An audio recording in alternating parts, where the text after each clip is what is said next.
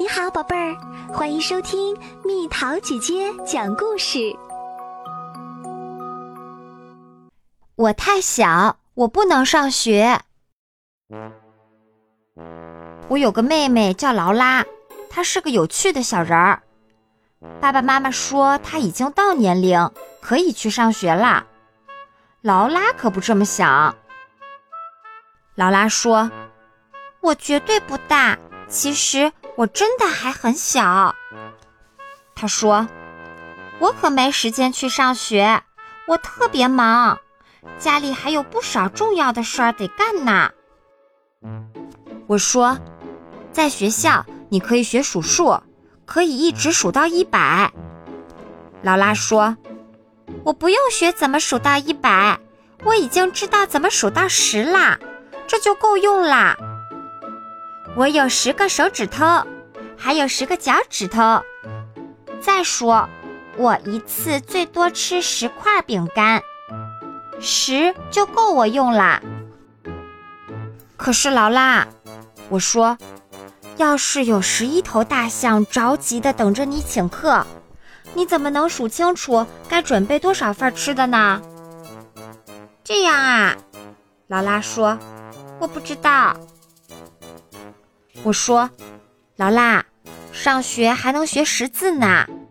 要是你学会了写字儿，你就能给你喜欢的人写贺卡啦。”劳拉说：“可我更喜欢打电话聊天儿，那样又亲热又方便。”可是劳拉，不是每个人都有电话的。我说：“谁没有？”劳拉说。圣诞老人，你得给他写一封特别的信，放到烟筒里，把你的圣诞愿望告诉他的小助手们，不然的话，他们说不定会把你的愿望搞错。查理，我倒没想到会这样的。劳拉说：“还有，劳拉，我说，你不想认字儿吗？”那样你就能读懂你的书啦，还能弄清楚贴在冰箱上的小秘密。劳拉说：“我知道好多秘密，我不用认字儿，那些书都在我脑子里。要是我忘了，我可以自己编。”可是劳拉，我说：“要是有一个非常可怕的吃人怪，就是不睡觉。”除非你给他讲他最喜欢的睡前故事，那你怎么办？我不知道，查理。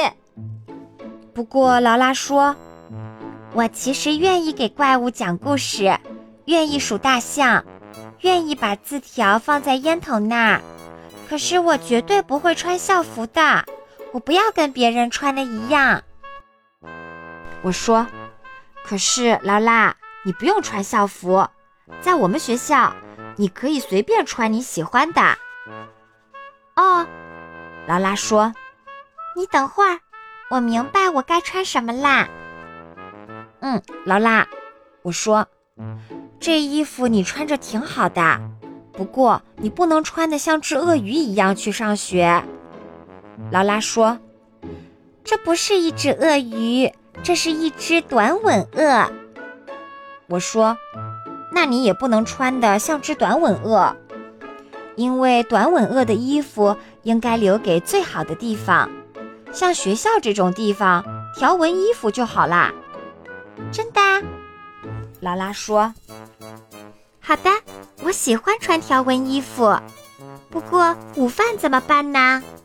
你知道我从来从来不吃学校的饭的。”我这个妹妹劳拉开始操心吃饭的问题啦。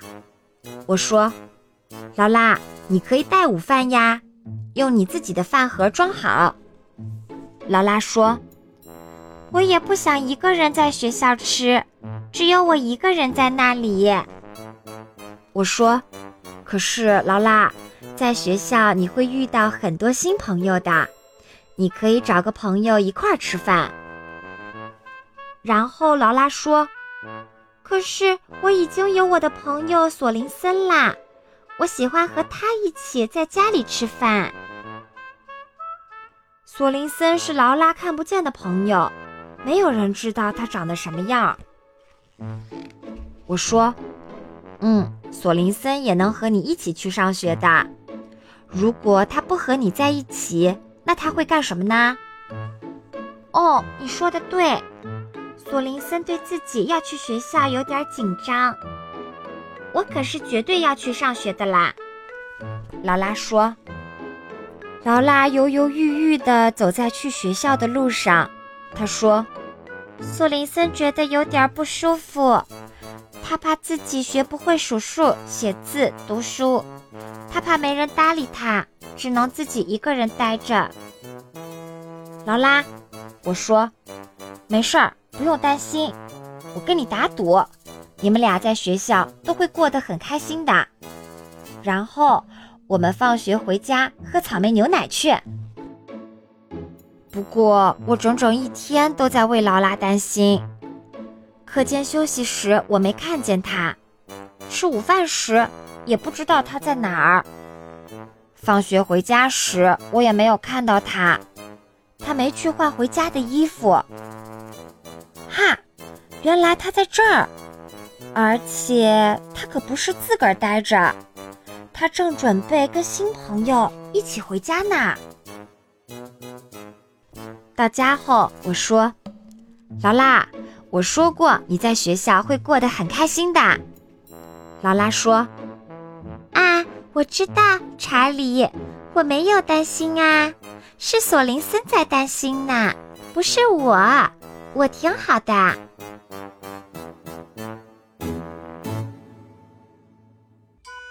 好啦，小朋友们，故事讲完啦。我的女儿小蜜桃今年九月份就要上小学啦。你是和她同年龄的孩子吗？你会害怕去上学吗？还是你已经做好准备啦？留言和蜜桃姐姐分享你的心情哦。那今天是小蜜桃的生日，请允许我用一点点时间为她送出生日祝福。宝贝，生日快乐！祝你身体健康，天天开心，好好学习，保持进步。妈妈永远爱你哦。同时，我还要谢谢小蜜桃，因为是她，才让我决定了做为大家讲故事的蜜桃姐姐。这不仅让小蜜桃天天可以听我讲故事，而且也让全国、全世界的小朋友能够听蜜桃姐姐讲故事。我非常感谢你们这么信任我、喜欢我，也祝福小朋友们都能和小蜜桃一样，天天开开心心、无忧无虑，做自己想做的事儿，成为最好的自己。